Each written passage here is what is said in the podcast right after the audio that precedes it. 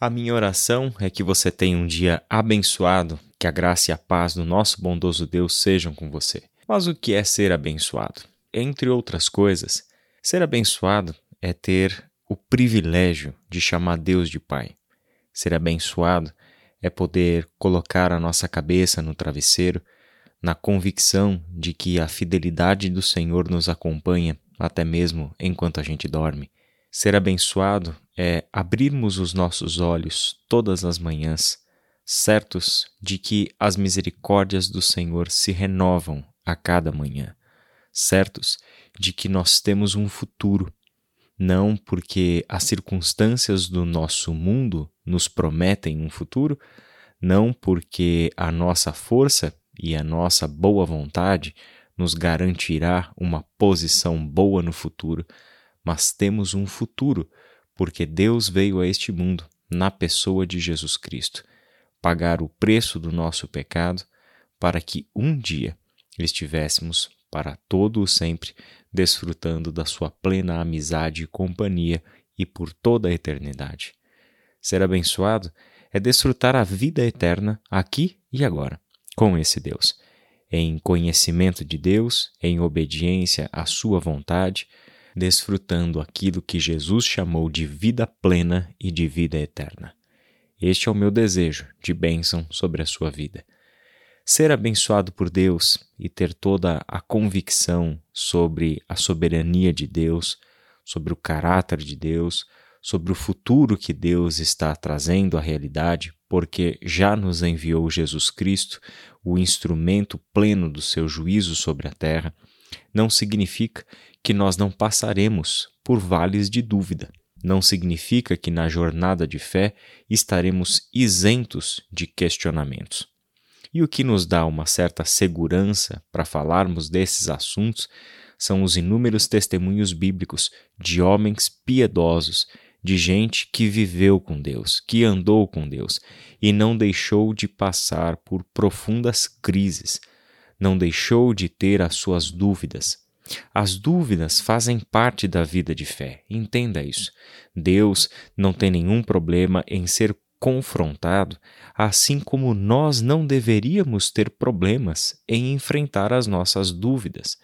Dúvidas fazem parte da vida de fé por um motivo muito simples. Nós não temos a visão completa, plena sobre todas as coisas. A revelação de Deus nas Escrituras nos dá tudo o que nós precisamos para sermos salvos em Jesus Cristo, para uma vida de obediência e de fé, com frutos de justiça, de piedade e de serviço, e também nos dá instruções suficientes para mantermos a esperança no futuro glorioso de Deus para todos aqueles que temem o seu nome. Sabemos de todas essas coisas, mas todas essas coisas são apenas parte da realidade. Nós não temos o quadro completo. Isso pode ser entendido mais ou menos da seguinte forma: é como se a revelação de Deus nas Escrituras fosse um mapa de navegação, onde nós estamos saindo de um continente para o outro. Nós não vamos navegar às cegas. Este mapa tem tudo o que nós precisamos para chegar ao destino. Só que este mapa é incompleto. Ele não me mostra todas as coisas. Embora não seja um mapa completo, é um mapa suficientemente bom. É um mapa que me leva com segurança ao destino que está proposto nessa viagem. É dessa forma que nós podemos entender por que, que às vezes as dúvidas batem tão forte na gente como um dia bateu no profeta Abacuque. Especialmente a, o questionamento que ele leva a Deus depois de ouvir a primeira resposta do Senhor. Ao ouvir que Deus estava trazendo os babilônios, uma nação cruel e impetuosa, para levar o seu juízo ao seu próprio povo, a indignação de Abacuque, somada à sua perplexidade diante do que estava acontecendo, agora se formula em uma nova queixa que nós lemos em Abacuque, capítulo 1, do verso 12 até o capítulo 2, verso 1. Senhor, tu não és desde a eternidade? Meu Deus, meu santo, tu não morrerás. Senhor, tu designaste essa nação para executar juízo. Ó rocha, determinaste que ela aplicasse castigo. Teus olhos são tão puros que não suportam ver o mal. Não podes tolerar a maldade. Então, por que toleras os perversos? Por que ficas calado enquanto os ímpios devoram os que são mais justos que eles? Tornaste os homens como peixes do mar, como animais que não são governados por ninguém. O inimigo puxa todos com anzóis, apanha-os em sua rede e nela os arrasta. Então alegra-se e exulta. E por essa razão ele oferece sacrifício à sua rede e queima incenso em sua honra, pois graças à sua rede vive em grande conforto e desfruta iguarias. Mas continuará ele esvaziando a sua rede, destruindo sem misericórdia as nações? Ficarei no meu posto de sentinela e tomarei posição sobre a muralha aguardarei para ver o que o Senhor me dirá e que resposta terei à minha queixa.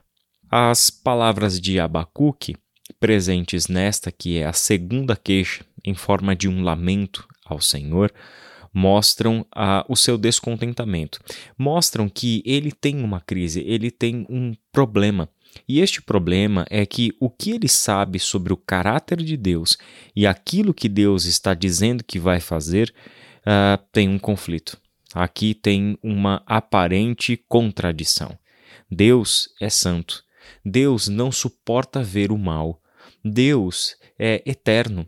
Uh, por que exatamente ele está tolerando a perversidade e mais, trazendo uma nação terrivelmente perversa para ser instrumento seu de juízo sobre o seu próprio povo? Abacuque tem um problema porque vê uh, o progresso desta nação que se envaidece da sua própria força, uma nação que utiliza os seus instrumentos de guerra e de dominação, seus instrumentos de violência e de se apoderar das propriedades das nações e faz com que os seus recursos, com que todas essas coisas que utilizam para dominar os povos, se tornem o motivo da sua própria adoração. É basicamente exatamente o que Abacuque está ouvindo de Deus quando no versículo 11 o Senhor falou que aqueles eram homens carregados de culpa e que têm por Deus a sua própria força. Abacuque pega este próprio argumento de Deus e fala: tá, como é que o Senhor, que é santo, como é que tu que és eterno, como é que o Senhor que não suportas ver o mal, pode permitir que homens carregados de culpa e que têm por Deus a sua própria força continuem a progredir, continuem a prosperar, especialmente porque eles estão marchando contra nós. A pergunta definitiva de Abacuque sobre o que seria do destino da Babilônia, que está no versículo 17, mas continuará ele esvaziando a sua rede e destruindo sem misericórdia as nações, é o que Abacuque coloca como questionamento final diante de Deus antes de ele subir no seu posto de sentinela, antes dele ir para a torre de vigia e ficar aguardando pelo horizonte atentamente o que o Senhor tem a dizer sobre a sua queixa. Na devocional de amanhã, nós vamos ouvir o que foi o começo da resposta do Senhor para esta segunda grande queixa de Abacuque. Lembre-se, o Senhor nos dá a oportunidade de levarmos a Ele os nossos questionamentos. O Senhor nos dá todos os direitos e, de uma certa forma, parece que Ele até gosta que a gente cresça por meio das nossas dúvidas. O Senhor nos dá o direito de questionar. O Senhor nos dá a liberdade de termos dúvidas, porque elas fazem parte da vida de fé. E é justamente por meio da dúvida, por meio da queixa, do lamento, do questionamento, por meio da perplexidade de alguém que pensa a sua fé, alguém que pensa a realidade falando a partir de quem conhece o caráter de Deus. Estes são instrumentos não de derrota de, da vida de fé, mas instrumentos de crescimento. É por meio das nossas dúvidas, é por meio das nossas queixas que sejam, como as de Abacuque ou como a de Jeremias, que nós crescemos na fé, desde que, primeiro, aguardemos a resposta do Senhor. buscar a resposta do Senhor ou tomar uma posição sobre a muralha e aguardar o que o Senhor tem a dizer, para nós hoje pode muito bem ser o trabalho minucioso de pesquisar as Escrituras, de ler e estudar a palavra de Deus, porque é ali que Deus está nos respondendo. Segundo lugar, uma vida que cresce na sua fé por meio das suas dúvidas significa que nós não abrimos mão da obediência ao Senhor, mesmo que tenhamos as nossas dúvidas. A dúvida não é um impedimento para a fé, pelo contrário, ela é uma grande oportunidade de crescimento e de sermos levados por Deus a uma fé cada vez mais madura. Que Deus te abençoe e até amanhã.